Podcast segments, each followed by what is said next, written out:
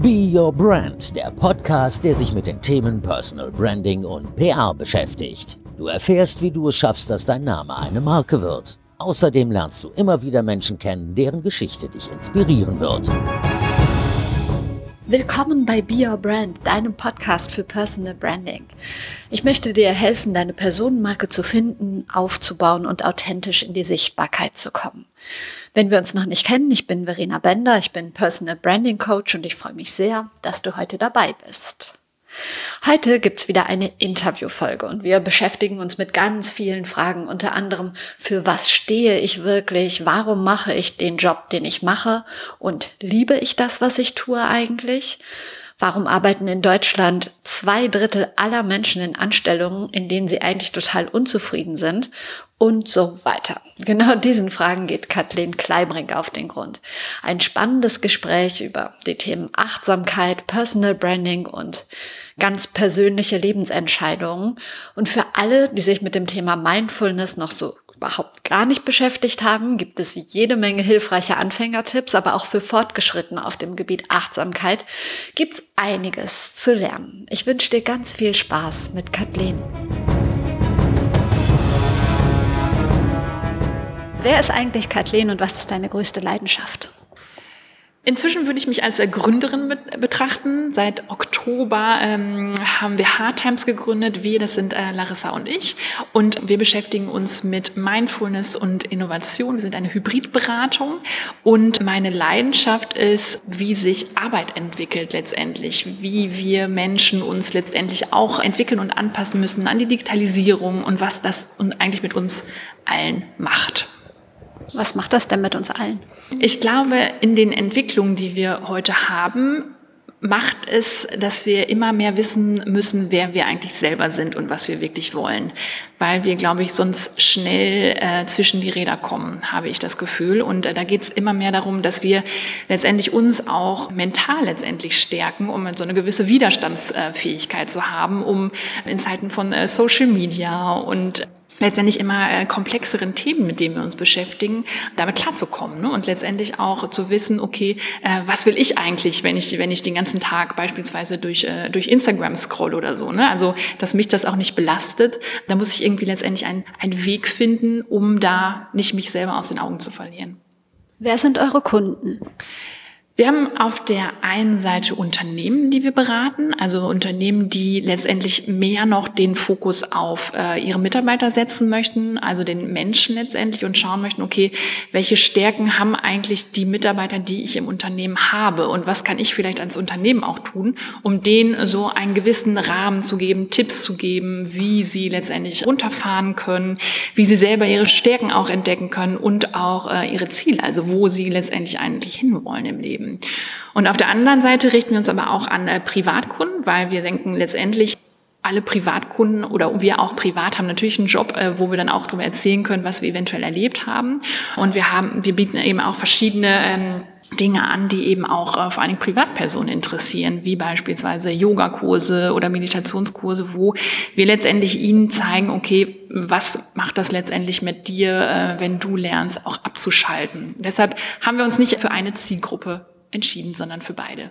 Hast du vielleicht so ein praktisches Beispiel? Also wenn jetzt ein Unternehmen zu euch kommt und sagt, ich würde gerne mehr für meine Mitarbeiter tun, wie geht ihr dann vor? Letztendlich machen wir erstmal so eine äh, Art Bestandsaufnahme. Also, dass wir erstmal schauen, okay, mit wem sprechen wir eigentlich? Warum hat er das Gefühl, er muss etwas für seine Mitarbeiter tun? In vielen Fällen ist es ja so, dass gerade große IT-Projekte oder Transformationsprozesse anstehen. Und da fragen wir einfach nach, wo befindet sich das Unternehmen gerade? Welcher Wechsel steht vielleicht an und was hat das für Auswirkungen auch auf den Mitarbeiter? Und dann schauen wir letztendlich, okay, warum kann es beispielsweise sein, dass manche Mitarbeiter unzufrieden unzufrieden sind oder manche Projekte vielleicht nicht so mittragen, wie sich das die Geschäftsführung wünscht. Und dann gehen wir ähm, letztendlich maßgeschneidert dann auf die Bedürfnisse des Unternehmens rein und äh, geben verschiedene Workshops. Und wir haben beispielsweise eine Workshop-Reihe, die da heißt Mindful On heißt die. Und da zeigen wir erstmal den Mitarbeitern, wo letztendlich, oder wir fangen erstmal bei den Mitarbeitern selber an und schauen, wo sind eigentlich deine Ziele, wo sind deine Leidenschaften, bist du überhaupt richtig in dem Job, den du gerade machst oder interessiert dich vielleicht einen Job Job nicht zwangsläufig außerhalb des Unternehmens mehr, sondern vielleicht auch der Job in einer anderen Abteilung mehr und kannst du irgendwas tun, beispielsweise auch bei Entwicklungsgesprächen, äh, um da auch mal reinzuschnuppern, um da, um da mehr deinen Leidenschaften zu entsprechen. Und dann letztendlich geht es im Seminarverlauf so weiter, dass wir ähm, dann schauen, okay, was kannst du eigentlich selber auch ins Team tragen? Also letztendlich, du bist ja immer eine Führungskraft zu dir selbst gegenüber? Also wie sorgst du letztendlich für dich? Wie passt du auf dich auf? Isst du beispielsweise äh, gesund oder machst du regelmäßig Sport? Letztendlich wissen wir alle selber, was uns ganz gut tut und auch wenn wir das vernachlässigen. Dann schauen wir eben, wie kannst du es ins Team weitertragen? Also wie supportest du beispielsweise äh, deine Kollegen oder wie kannst du das Unternehmensziel mittragen? Und äh, da geht es halt auch viel in dem Bereich äh, Empathie letztendlich. Also was möchte mir beispielsweise mein Kollege sagen? Wie kann ich ihn auffangen und stärken? Und äh, wie kriegen wir letztendlich einen besseren Teamzusammenhalt in, um letztendlich langfristig auch das Unternehmen erfolgreicher aufzustellen? Wenn ihr diese Einzelgespräche macht, ich kann mir da vorstellen, dass dann zum Teil schon so Sachen hochkommen, die jetzt sehr vertraulich sind. Habt ihr dann sowas wie so eine Schweigepflicht oder reportet ihr dann alles an den Chef, der euch bezahlt oder wie geht ihr da vor? Letztendlich, wenn es um die eigenen Ziele geht, dann ist das natürlich eine sehr, sehr persönliche Geschichte. Ne? Wir haben das vor allen Dingen auch installiert, weil meine ähm, Co-Gründerin Larissa war vorher bei Lululemon. Das ist eine kanadische Sportartikelmarke, so wie Nike und Adidas, Adidas eben nur in äh, Nordamerika. Und da wurde sie an ihrem ersten Tag beispielsweise gefragt, wo willst du eigentlich hin in zehn Jahren oder wo bist du in zehn Jahren? Das ist irgendwie, wenn man aus deutschen Unternehmen kommt, erstmal so ein Schock, wo man sich fragt, okay, warum will das Unternehmen wissen, wo ich überhaupt hin will. Also es ging da nicht nur um, unter, um unternehmerische Ziele oder wo, welche Position habe ich beispielsweise in zehn Jahren, sondern auch privat und gesundheitlich. Wo möchte ich in zehn Jahren sein? Und das ist natürlich total spannend, weil dieses Lululemon ist ein Extrembeispiel und unterstützt beispielsweise ihre Mitarbeiter dann darin, diesen Weg eben zu beschreiten. Also selbst wenn das Ziel außerhalb des Unternehmens sein sollte, unterstützt das Unternehmen dich dabei und fördert dich dabei, dass du eben dir diese Kompetenzen aneignest. Und spätestens da haben wir uns halt eben gefragt, ja Wahnsinn, irgendwie, dass die das so machen. Und bei uns ist es äh, so, dass man letztendlich natürlich sich selber Ziele manchmal vornimmt oder auch gar nicht und manchmal irgendwie so die Karriere weitergeht oder im Berufsleben und sich dann manchmal fragt, wenn man so zurückblickt, okay, wie bin ich denn hier jetzt gelandet? Und das vermeidest du natürlich, wenn du dir wirklich klar machst, okay, wo will ich hin? Aber um auf deine Frage zurückzukommen, das bleibt natürlich wirklich bei den Teilnehmern und Teilnehmerinnen. Also ähm, wir machen da verschiedene Formate, wo sie wirklich das für sich identifizieren und sich selber auch äh, nochmal hinterfragen. Und das teilen wir auf jeden Fall nicht mit der Geschäftsleitung dann. Ich meine, manche wollen das öffentlich machen und sprechen dann natürlich auch, dann ist das auch in Ordnung. Aber die, die eben nicht drüber sprechen wollen, ist es absolut fein.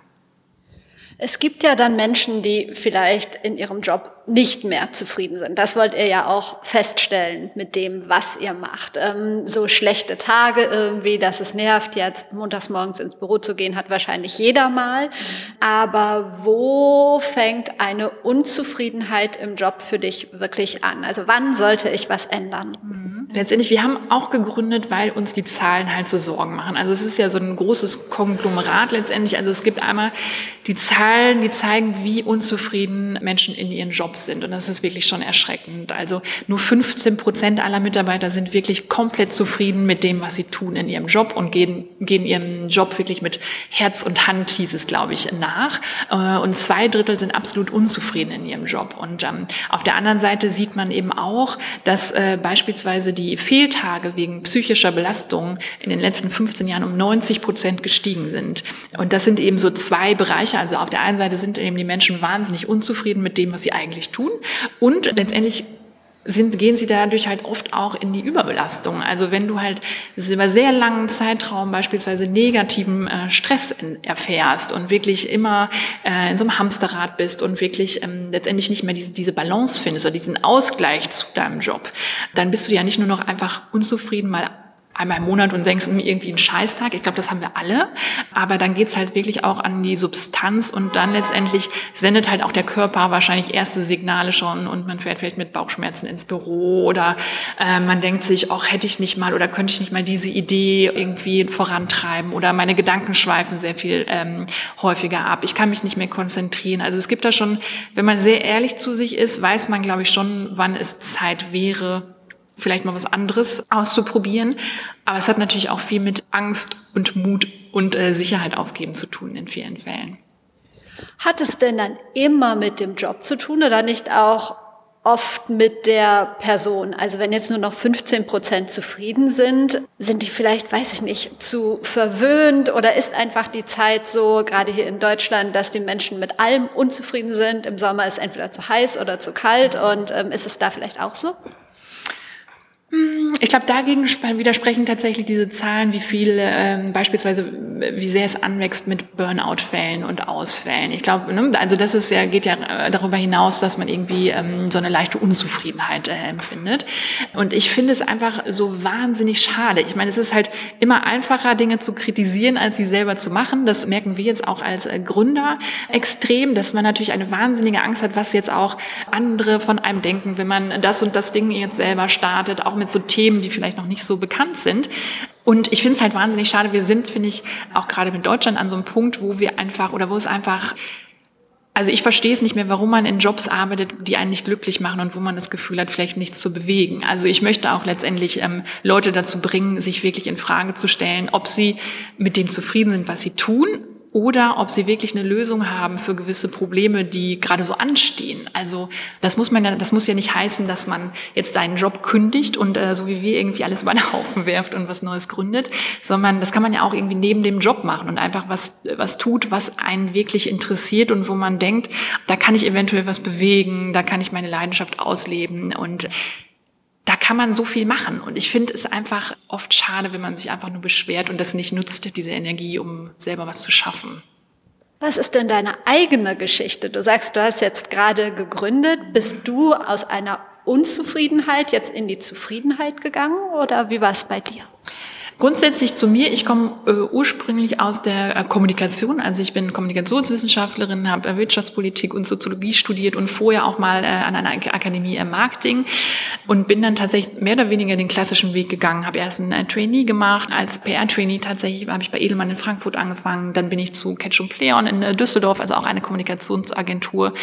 Und dann bin ich zu Vorwerk und war PR-Managerin für Thermix, um dann äh, in den letzten zwei Jahren das Kundenmarketing von Thermix zu leiten, wo dann wirklich alles drunter gefallen ist von Kooperationen, PR, Online-Marketing, Kooperationen, Social Media und hatte dann auch ein Team, ein tolles Team äh, von äh, zehn äh, Leuten und es war auch eine großartige Zeit. Aber ich hatte immer das Gefühl, ich muss irgendwann noch mal was Eigenes ausprobieren. Also es hat mich tatsächlich nicht losgelassen und ich merkte auch, dass ich tatsächlich immer angespannter wurde und auch das Gefühl hatte, da meinem Team nicht mehr ähm, zu 100 Prozent zu entsprechen. Und da habe ich dann irgendwann äh, tatsächlich die Reißleine gezogen, um zu sagen, okay, ich probiere selber was aus, auf die Beine zu stellen, um letztendlich so ein bisschen diesen Drang oder diesen, diesen Durst zu stillen, etwas eigenes, eigenes zu entwickeln und wollte es letztendlich ausprobieren. Und ich glaube, das äh, Risiko ist jetzt noch überschaubar. Ich habe jetzt irgendwie nicht oder wir mussten keinen äh, riesigen Kredit aufnehmen, den jetzt beispielsweise andere Startups natürlich haben, wenn sie was produzieren. Und ähm, äh, diese Zuversicht habe ich mir letztendlich äh, auch behalten dass ich, ähm, wenn ich will, immer wieder zurück kann. Was mich jetzt auf jeden Fall sehr zufrieden macht, ist diese wahnsinnige Flexibilität, die wir haben. Also du bist jetzt auch gerade ja bei uns im Büro, was wir auch als äh, Coworking Space nutzen, beziehungsweise wir ähm, teilen uns das Büro zusammen mit einer, äh, mit der Vanessa von V-Juice, die auch äh, Detox-Säfte produziert und wir haben hier unten die Ladenfläche und können hier Veranstaltungen planen. Wir können ähm, eben äh, Unternehmen beraten und äh, momentan können wir eben tun und lassen, was wir wollen. Und das äh, macht mich auf der einen Seite extrem zufrieden, aber es ist halt auch ein ähm, großer Druck, weil wir natürlich auch äh, fragen, uns fragen, okay, wie entwickeln wir uns weiter? Wie setzen wir unsere Stärken ein? Oder wie, wie können wir uns eben auch noch weiterentwickeln? Und äh, ich bin sehr, sehr dankbar, dass ich diese Erfahrung mache oder dass Larissa auch da an meiner Seite ist, dass wir das zu zweit machen und einfach schauen, wohin uns das letztendlich auch tragen wird. Und die ersten Monate waren auf jeden Fall sehr erfolgreich. Wie bist du denn zu dem Thema äh, Achtsamkeit gekommen? Ich glaube tatsächlich, als ich in meinem letzten Job so das Gefühl hatte, ich stoße an gewisse äh, Grenzen beziehungsweise war in so einem Hamsterrad und halt schon sehr angespannt. Also ähm, ich habe das gemerkt, dass ich auch sehr wenig äh, anderes dann zulassen konnte, also was Freizeit betrifft. Und ich hatte, ich war mit meinem Gedanken tatsächlich sehr oft woanders. Und zu der Zeit hat eben auch Larissa dann bei Lulem angefangen, wo das Thema Corporate Mindfulness, so nennen wir das ja auch, ähm, sehr große Rolle gespielt haben. Und da haben wir uns eben auch sehr oft unterhalten. Ähm, und dann habe ich wirklich angefangen, mich erstmal mehr mit mir selber zu beschäftigen. So, wo äh, will ich eigentlich hin? Ähm, aber eben auch, wie kann ich mich selber so ein bisschen wieder runterholen, also von diesem Stresslevel runterkommen. Und da habe ich beispielsweise, also ich habe unfassbar viel gelesen. Ich habe äh, plötzlich angefangen, weil ich vorher auch das Gefühl hatte, durch die Arbeit, ich kam nicht mehr so zum Lesen oder Podcast hören. Und ich habe angefangen mit, vor allen Dingen mit dem On the Way to New Work Podcast. Der hat mal damals bei mir extremst viel äh, in Gang gesetzt, wo ich auch äh, den beiden sehr, sehr für, dankbar für bin, auch äh, für die Gesprächspartner, die sie da hatten. Hat, das hat wahnsinnig viel bei mir aufgerüttelt, also weil, wir, weil ich da auch viel erfahren habe, wie manche Unternehmen letztendlich auch Arbeit verstehen oder wie auch ähm, gewisse Personen Arbeit verstehen. Und da hatte ich so in der Form noch nicht äh, drüber nachgedacht und das fand ich großartig, mich mit dem Thema zu beschäftigen. Und ich habe, wie gesagt, viel gelesen. Ich habe angefangen äh, zu versuchen, mir selber so äh, eigene Routinen zu schaffen, also beispielsweise morgens aufzuschreiben, was so meine größten drei Ziele für den Tag sind oder wofür ich dankbar bin. Und habe dann auch verstärkt angefangen mit Yoga und habe mir Headspace runtergeladen, die App. Also ich habe relativ viel auf einmal versucht. Ich glaube, so würde ich das auch niemandem empfehlen, das wirklich so geballt äh, tatsächlich zu tun weil ja schon auch äh, teilweise ein recht schmerzhafter Prozess sein kann, sich dann mit sich selber so zu beschäftigen und zu fragen, okay, wo willst du eigentlich hin? Aber äh, das waren so die ersten Berührungspunkte damit. Du sagtest, das würdest du jetzt keinem so raten in der Fülle, wenn sich jetzt jemand mit dem Thema noch gar nicht beschäftigt hat und denkt, hm, spricht mich schon an. Mhm. Was wären so deine drei Anfängertipps? Mhm. Ich glaube tatsächlich, was ich immer wieder ähm, wahnsinnig faszinierend finde, ist, was die Atmung auch mit uns macht. Also ich habe in meinem letzten Job tatsächlich oft das, also wenn ich wirklich in so Stressphasen war, oft das Gefühl gehabt, ich kann gar nicht mehr richtig tief atmen. Also äh, inzwischen hört man das oft, selbst als Live hat, glaube ich, letztens so ein Special gemacht zu atmen und haben sich dann darüber lustig gemacht, dass es jetzt irgendwie so Atemkurse gibt. Aber ich finde es ganz erschreckend, wenn man ähm, wirklich über längere Zeit wirklich nicht mehr das Gefühl hat, man kann tief atmen. Und ähm, beispielsweise empfehlen wir da auch, dass man einfach sich morgens mal auf die Bettkante setzt und wirklich mal ganz bewusst einfach darauf achtet, okay, atme ich gerade ein, atme ich aus und sich wirklich so auf den Atem verlässt. Weil der wird uns immer begleiten, begleiten bis zu unserem letzten Tag letztendlich. Klingt esoterisch, aber es ist wirklich ein Mittel, um sich letztendlich auch zu entspannen, wenn man wirklich darauf achtet, wie man atmet und ähm, das beruhigt einen total. Und das wäre ein erster Tipp. Und mein zweiter ist beispielsweise auch Headspace.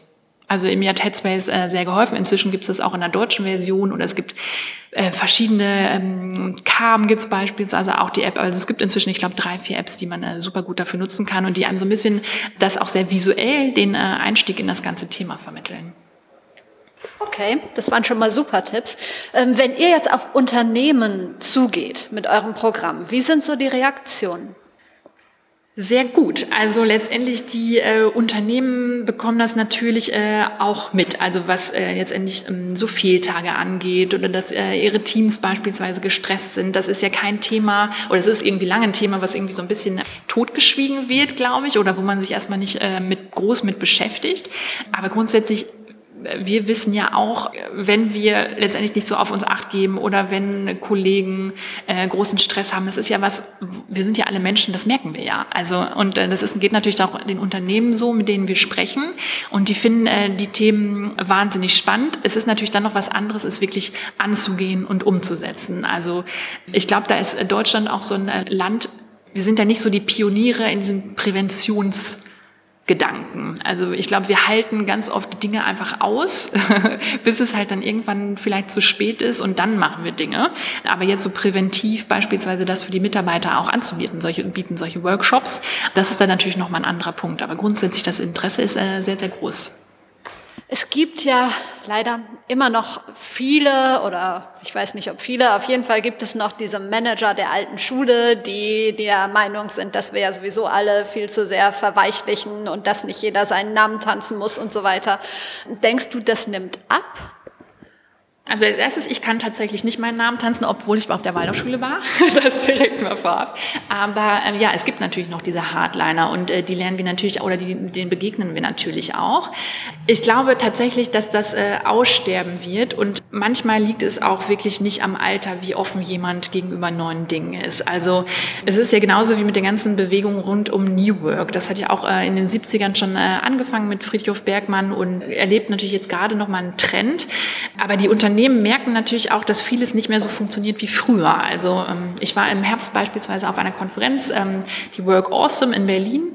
Äh, und da war auch der CEO von ähm, Otto, der war sehr beeindruckend und der sagte halt auch, es geht halt einfach in vielen Fällen nicht mehr so weiter. Also auch die Geschäftsleitung muss sich halt auch beispielsweise jüngeren äh, Mitarbeiter öffnen und ähm, auch Hierarchien auflösen, dass ähm, wirklich die Geschäftsleiter auch mit den Azubis und den jungen Leuten sprechen, die einfach reinkommen und eine andere Kompetenz mitbringen, als jetzt die Geschäftsleitung zwangsläufig haben muss. Und da findet, glaube ich, gerade ein ganz großes Umdenken statt, dass es halt eben wirklich mit Kollaboration und äh, Zuhören und transparenter Kommunikation sehr viel mehr äh, bewegt werden kann letztendlich, als äh, wenn das nicht vorhanden ist.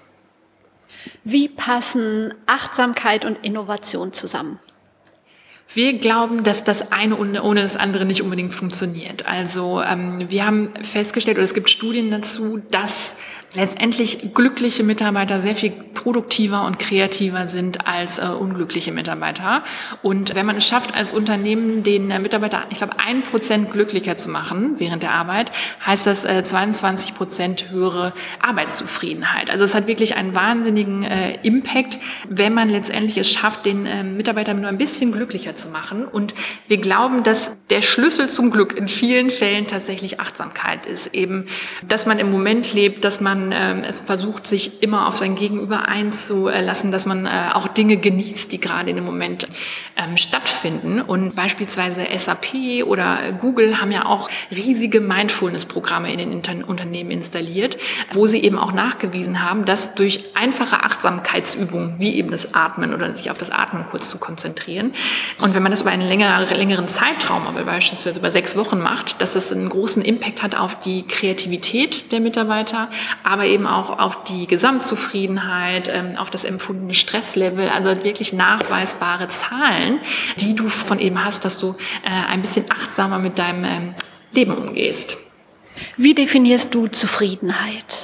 Das ist eine gute Frage. Wie definiere ich Zufriedenheit? Ähm, Zufriedenheit ist letztendlich, wenn ich mir äh, selber bewusst bin, wo meine Stärken sind, wo letztendlich auch ich hin will und wenn ich tatsächlich das machen kann in meinem Job, was ich wirklich, wirklich will. Also letztendlich diese Wurzel von New Work. Ich glaube, wenn das zutrifft, wenn man wirklich sein Leben damit verbringt, was wirklich so seinem Herzen oder seinen Stärken entspricht, dann äh, kann man, glaube ich, sehr, sehr zufrieden sein.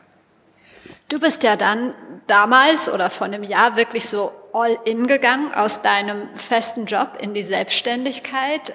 War das immer nur positiv oder gab es auch bestimmte Ängste, denen du dich erstmal stellen musst? Das war auf jeden Fall nicht immer nur positiv. Also es hat äh, mir auch wahnsinnige Angst gemacht. Also ich habe jetzt schon irgendwie durch diese Gründerszene, in der wir uns natürlich auch so ein bisschen tummeln, sieht man manchmal auch so Lust auf Instagram und Co. so lustige Bilder, die das Gründerleben ganz gut beschreiben. Und zwar sind das immer so Sinus, wie so Sinuskurven, die auf und ab sind. Auf einem Tag fühlt man sich wie der König oder die Königin, der alles gelingt, was man äh, sich vorgenommen hat. Aber am nächsten Tag ähm, fragt man sich natürlich, okay, wie zahlen wir dann in äh, zwei Monaten noch die Miete? Also das sind sehr, sehr große Ängste. Und ähm, ich habe halt auch festgestellt, wie viel man sich halt auch mit dem äh, Job identifiziert oder ich mich auch identifiziert habe mit dem, äh, den ich hab, äh, hatte. Also das war natürlich was ganz anderes, dann äh, Freunden zu erzählen oder Bekannten, ja, ich habe jetzt meinen sicheren Job gekündigt als Marketingleitung und mache halt jetzt was mit Mindfulness und Innovation und damals war es auch noch Digitalisierung, also es war noch ein bisschen komplexer, die erste Idee, als das, was jetzt bei rausgekommen ist. Und dann ähm, trifft man natürlich oft auch erstmal auf Unverständnis ähm, oder große Fragezeichen, äh, wie man dann davon leben will. Aber jetzt im Rückblick war das eine wirklich wahnsinnig spannende Zeit und ähm, die Lernkurve ist extrem steil. Also ähm, ich habe äh, Existenzgründerseminar nochmal gemacht bei der IHK, wo man sich natürlich mit diesen ganzen äh, Basisthemen beschäftigt, ähm, rund um Steuern etc. Wir haben hier den Raum angemietet oder uns auch andere Immobilien angeschaut und ähm, ich finde, man ist oder ich bin sehr schnell so am realen Leben angekommen. Also es geht natürlich dann auch alles nur noch mit dem eigenen Geld. ähm, du hast nicht mehr die ähm, größeren Budgets, die man vielleicht früher auch mal hatte und ähm, da muss man natürlich überlegen, okay, was glauben wir wirklich, was hat jetzt welchen Output, also wofür entscheiden wir uns, welche Strategie gehen wir? Und ähm, auf jeden Fall hat da Angst äh, eine große Rolle gespielt. Und ich glaube, Angst ist auch ein wichtiges Thema bei allen, bei denen vielleicht auch so ein Wunsch schlummert, dass sie was eigenes starten wollen, aber sich einfach nicht trauen, eben aus den Gründen, ähm, was, was sagen andere oder ne, schaffe ich das wirklich? Und ich finde, man sollte es immer versuchen. Also ich bereue diesen äh, Schritt auf gar keinen Fall, weil es einem auch unglaublich viel äh, zurückgibt. Was treibt dich jeden Tag an, das weiterzumachen? Hm. Letztendlich möchte ich herausfinden, wo es hingeht mit Hard Times und äh, wie sich das noch weiterentwickelt. Und ich habe wirklich so den äh, inneren Antrieb, dass ich ähm, so das Thema Arbeit verbessern möchte. Also dass sich letztendlich mehr Menschen hinterfragen und ähm, sich auch fragen, warum mache ich diesen Job oder gibt es irgendwas anderes, vielleicht letztendlich auch Sinnvolleres, was ich tun kann mit meiner Arbeitskraft oder mit den 40 Stunden, 50, 60, die wir letztendlich alle in der Woche arbeiten, um vielleicht auch was zu be bewegen. Ähm, weil ich glaube, wir haben große Herausforderung ist eine politisch oder in puncto Digitalisierung, um Klima, ähm, wo es einfach so große Themen gibt und Unternehmen, die einfach auch tatkräftige Mitarbeiter äh, brauchen oder letztendlich auch Innovatoren brauchen und viel mehr Menschen, die letztendlich den Mut dazu haben. Und ähm, ich glaube, ich möchte da einfach so ein bisschen auch mit aufrütteln, dass man ähm, so ein paar Dinge in Frage stellt. Also einmal, wie man für sich selber auch Erfolg definiert und Zufriedenheit, was du sagst, und eben äh, das, was man oder was macht einen wirklich glücklich in seinem Job. Machen wir einen kleinen Sprung. Wie wichtig ist Social Media für dich und für euch als Unternehmen? Sehr wichtig. Wir sind auch tatsächlich auf einigen Plattformen zu finden. Also wir sind auf Facebook, auf Instagram, auf LinkedIn und wir haben jetzt auch vor kurzem unseren ähm, eigenen Podcast gestartet. Diese Woche geht die äh, vierte Folge live. Aber Social Media ist wahnsinnig wichtig, weil wir natürlich auch erstmal quasi über Mund zu Mund äh, laufen, beziehungsweise erstmal natürlich über den Kreis, der uns am nächsten ist, über unsere Freunde, Bekannte, über alte Kollegen, eben über die Netzwerke, die wir mitbringen. Und dann nutzen wir natürlich einmal die Kanäle, die wir für Hard Times jetzt äh, aufgebaut haben, aber genauso unsere privaten Kanäle. Also es verschwimmt momentan sehr, sehr stark, weil wir natürlich auch jetzt wirklich uns beide komplett, also wir sind wirklich all in gegangen, so wie du es auch sagst. Deshalb ähm, sieht man manchmal bei uns da keinen Unterschied zwischen privaten und ähm, Hard Times Profil. Aber es ist wahnsinnig wichtig, um letztendlich ähm, äh, erstmal natürlich auch zu zeigen, wofür man steht, was man macht, was so die Leistungen sind, die wir überhaupt anbieten, äh, für wen wir das anbieten. Also letztendlich ist es ja quasi unser Schaufenster, wenn man so will. Habt ihr bestimmte oder hast du bestimmte Zeiten für Social Media? So ganz fest tatsächlich nicht, aber also wir schauen schon vormittags oder morgens als erstes alle Kanäle einmal durch, was ist passiert. Einmal zu schauen, natürlich ähm, gab es irgendwelche Reaktionen, Fragen, Kommentare ähm, oder auch neue Fans oder Follower. Da freuen wir uns natürlich noch bei jedem äh, Einzelnen äh, aktuell. Da schauen wir halt auch wirklich, welche, welche ähm, Themen kommen gerade auf, was können wir beispielsweise nutzen. Und äh, da passiert ja momentan sehr, sehr viel, auch im Bereich ähm, Arbeit, Innovation. Und da schauen wir einfach, was können wir für uns nutzen und vielleicht einfach umwandeln. Ist Social Media für dich eher, um es mal hart zu sagen, Fluch oder Segen? Also trägt es vielleicht auch so ein bisschen zur Unzufriedenheit mancher Menschen bei, diese ganze Social Media Nummer? Oder glaubst du, das hat gar nichts damit zu tun? Ich glaube, das hat bestimmt was damit zu tun, dass manche Menschen letztendlich äh, in Stress geraten, beziehungsweise auch überfordert sind von Social Media oder diesem ganzen Konglomerat, was letztendlich auf uns äh, so einprasselt den ganzen Tag. Ich glaube halt, es wird problematisch, sobald man nicht weiß, wofür man selber eventuell steht oder vielleicht noch in diesem Findungsprozess ist oder sich gar nicht damit beschäftigt und man dann so wirklich sich verliert in diesen Themen und dann wirklich ähm, aus dem Scrollen quasi nicht mehr rauskommt und aus dem, äh, dass man wirklich ähm, letztendlich ja andere oder fremde Menschen oft äh, beobachtet in dem Leben, was sie führen.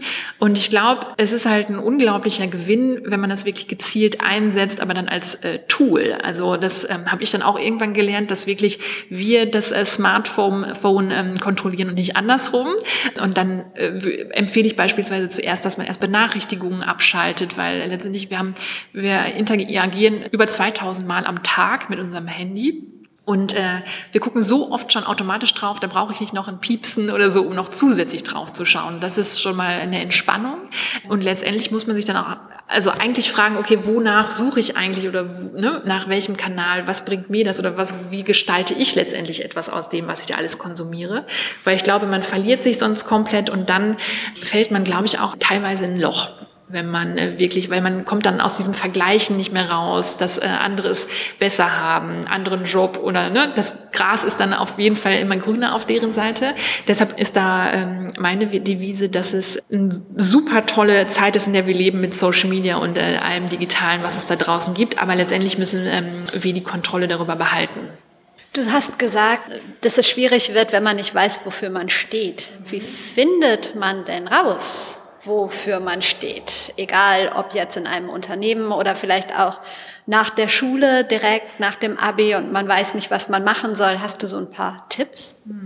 Wir machen beispielsweise in einem unserer Workshops ist eben auch der Part, dass wir mit den Teilnehmern versuchen, ihre Vision zu finden, also oder ihr Ziel in zehn Jahren. Und da ähm, machen wir wirklich so eine kleine Reise, weil sich manche, glaube ich, gar nicht so damit beschäftigen, wo sie in zehn Jahren sind. Und dann fragen sie, wie sie wirklich auch nach so einer ersten äh, Übung, wo sie sich dann sehen. Also das heißt, ähm, wo arbeiten sie beispielsweise? Arbeiten sie wirklich in einem äh, Bürogebäude? Arbeiten sie irgendwo am Strand als äh, Digitalnomade? Äh, mit wem sind sie zusammen? Wo gehen sie äh, essen? In welcher Stadt leben sie? Also letztendlich geben wir ihnen so ein paar Hilfestellungen und letztendlich können, haben die meisten schon dann, wenn sie darüber nachdenken, so eine gewisse Vision, die wir dann da rausarbeiten können. Aber ansonsten ist es natürlich auch so, dass viele Menschen das auch schon äh, wissen an äh, manchen Punkten, auch gerade im Unternehmen, wo so ihre Stärken sind, wann sie Feedback bekommen, wofür. Und darüber muss man natürlich dann einfach an manchen Stellen dann einfach nachdenken und schauen, okay, ist das so das Thema, für das ich stehe? Und ähm, wenn man es beispielsweise einmal auch runterschreibt, wofür man steht, also beispielsweise du jetzt für ähm, die eigene Marke, aber es können ja auch ganz andere Themen sein, dann ähm, kriegt man ja auch in vielen Fällen, oder mir geht's so, so eine Gänsehaut, wenn man über diese Themen spricht oder irgendwie, ähm, damit beschäftigt man sich dann natürlich auch mehr. Das ist halt auch Arbeit. Also ich glaube, man, es fliegt einem eben nicht so zu, dass man sagt, irgendwie meine Vision, also ich warte noch ein bisschen und dann irgendwie in zwei, drei Wochen oder was auch immer, dann weiß ich, wofür ich stehe. Ich glaube, da muss man schon sich wirklich fragen, was sind eigentlich meine, meine Werte? Ähm, ja, wofür, wofür stehe ich? Und das muss man sich selber einfach fragen. Du hast mir jetzt gerade eine schöne Vorlage geliefert. Wo siehst du dich in zehn Jahren? Deine Vision? Ich sehe mich auf jeden Fall ähm, relativ flexibel. Also ich glaube tatsächlich, dass ich äh, mir momentan nicht vorstellen kann, ähm, einen 40-Stunden-Job zu haben in einem Unternehmen, was noch relativ traditionell arbeitet, sagen wir so, weil ich mich inzwischen einfach viel zu viel damit beschäftigt habe, was sonst auch noch so möglich ist. Und äh, ich kann mir beispielsweise durchaus vorstellen, dass ich auch eine gewisse Zeit äh, im Ausland arbeite oder arbeite, während ich reise. Das kann ich mir sehr gut vorstellen. Und dass Hard Times erfolgreich ist, das wäre natürlich ein Traum. Ich stelle mir vor, jetzt so gerade in der Gründung, nach der Gründung, das ist ja auch eine stressige Zeit. Wo sind bei dir oder wo ist bei dir Zeit für Achtsamkeit? Hast du da bestimmte Rituale in deinem Tagesablauf, was du immer machst? Also tatsächlich mache ich noch dieses Journaling. Ich habe dieses Five-Minute-Journal, das habe ich mal auch gehört in einem Podcast von der Tim Ferriss. Der macht es auch jeden Tag, sich halt morgens schon aufschreiben und dann nochmal abends, ähm, was er vorhat an dem Tag, wofür er dankbar ist.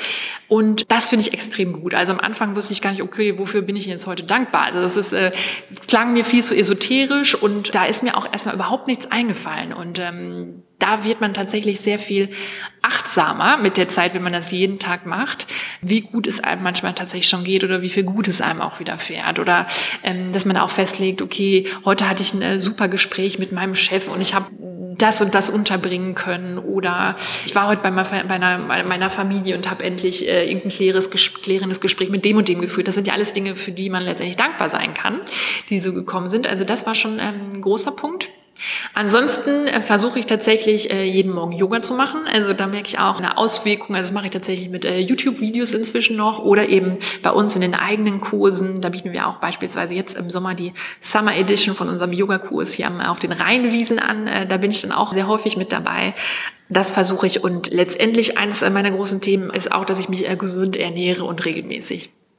Bei Be Your Brand geht es ja vor allen Dingen auch um das Thema Personal Branding. Wie wichtig findest du das Thema in der heutigen Zeit? Sehr wichtig, weil es hat ja sehr viel damit zu tun, wie man sich selber persönlich entwickelt und wahrnimmt. Und äh, ich glaube, auf der einen Seite ist es eben sehr gut, dass man sich selber hinterfragt und auch weiß, wofür man steht, einfach damit man nicht auch so ein Fähnchen im Wind ist letztendlich. Also es ist äh, natürlich bei äh, politischen Überlegungen äh, am wichtigsten, aber auch bei vielen Themen wird es eben immer relevanter, dass man für etwas steht. Das heißt ja nicht, dass man irgendwie sein Leben lang dafür stehen muss, aber dass äh, schon andere letztendlich auch wissen, okay, zu dem Thema kann ich beispielsweise zu ihr gehen oder ne, dass man ähm, schon so eine gewisse wie kann man das am besten, also schon so ein gewisses Bild von sich schafft, dem man auch entspricht. Und auf der anderen Seite ist es natürlich dann auch einfacher, gefunden zu werden auf der anderen Seite. Also für mich war das auch äh, eine Zeit lang sehr, sehr schwer, mich so zu positionieren, wo, wofür stehe ich eigentlich, was sind meine Stärken und irgendwie hat mich so wahnsinnig viel interessiert. Und da war es eher ähm, das Schwierige, das irgendwie mal ein bisschen einzudünnen und zu konzentrieren am Ende. Aber sobald man das so gefunden hat, merkt man eben auch, dass einen andere Menschen dazu ansprechen zu diesen Themen, weil dann ist man eben sehr viel greifbarer auch. Und deshalb, ich finde, man, es bringt sehr viel äh, für einen selber, dass man sich eben damit beschäftigt, ne? was bin ich?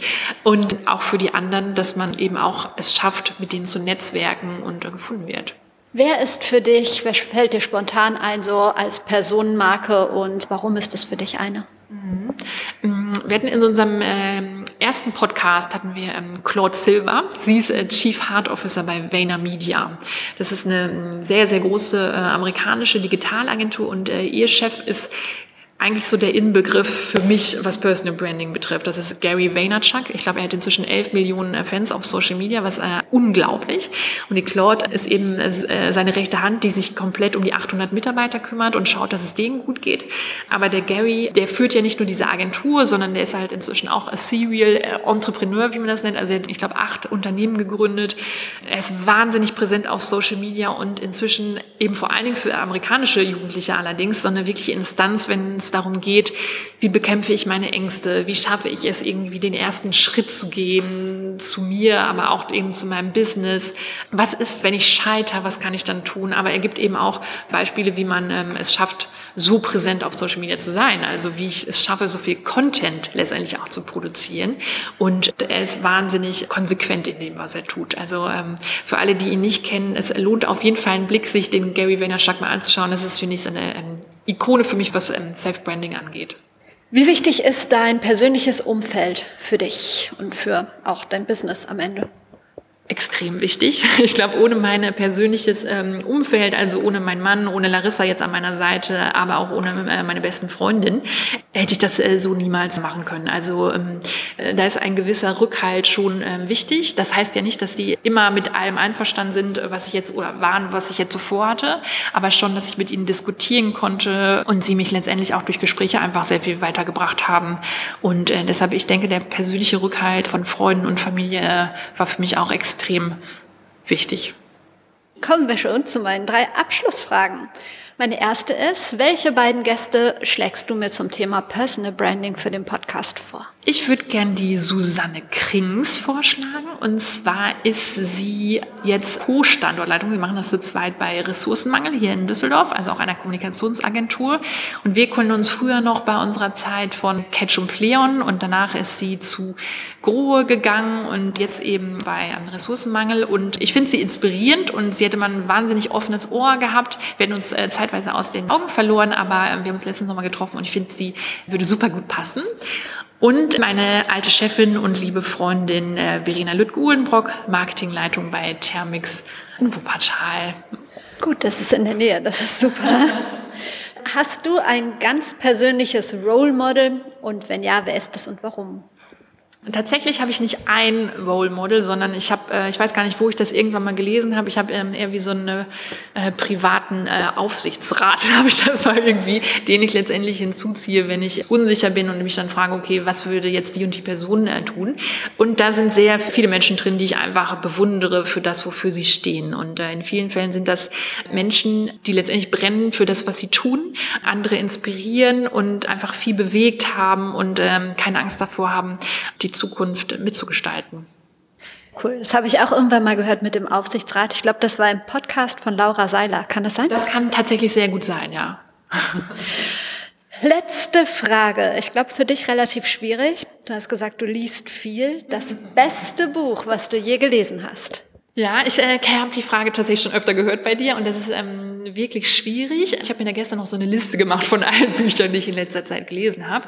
Aber ich glaube, was mich auf jeden Fall viel beschäftigt und beeindruckt hat, ist das Buch Delivering Happiness. Und zwar ist das, ähm, es geht jetzt darin tatsächlich nicht um Achtsamkeit, auch wenn der Titel das vermuten lässt, sondern es ist der Gründer von äh, Zappos oder Zappos. Äh, die sind später dann von Amazon aufgekauft worden. Und zwar ist es der Gründer auch eines großen Online-Shopping-Handels, aber schon äh, vor, vor Jahren. Und der hat das wirklich aufgebaut von der Pike auf. Und es ist wahnsinnig spannend, wie er da vorgegangen ist, weil er das sehr, sehr persönlich erzählt, wie er schon als Kind irgendwie an der Straße Dinge verkauft hat. Und das, äh, also da wirklich ein richtiges Business draus gemacht hat. Und später eben äh, seine Karriere dann bei Serpros war auch äh, extrem beeindruckend. Und da kann man gerade als äh, Gründer oder jemand, den das so interessiert, wie so, so, ähm, so eine Historie bei einer Geschäftsentwicklung aussehen kann, sehr ans Herz legen. Sehr gut, war auch noch nicht dabei. Vielen Dank für deine Zeit. Sehr gerne, danke dir. Das war's mit Be Your Brand. Wenn dir die Folge gefallen hat, dann freue ich mich sehr über deine Bewertung auf iTunes. Solltest du Fragen, Wünsche, Verbesserungsvorschläge oder Interesse an einem persönlichen Coaching haben, dann melde dich gerne bei mir und lass uns vernetzen. Du findest mich überall unter @prleben oder unter Verena Bender bei LinkedIn, bei Instagram, bei Twitter, wo auch immer. Ich wünsche dir jetzt noch einen schönen Tag oder Abend. Wir hören uns wieder donnerstags. Bis dahin, trau dich rauszugehen. Ich glaube an dich.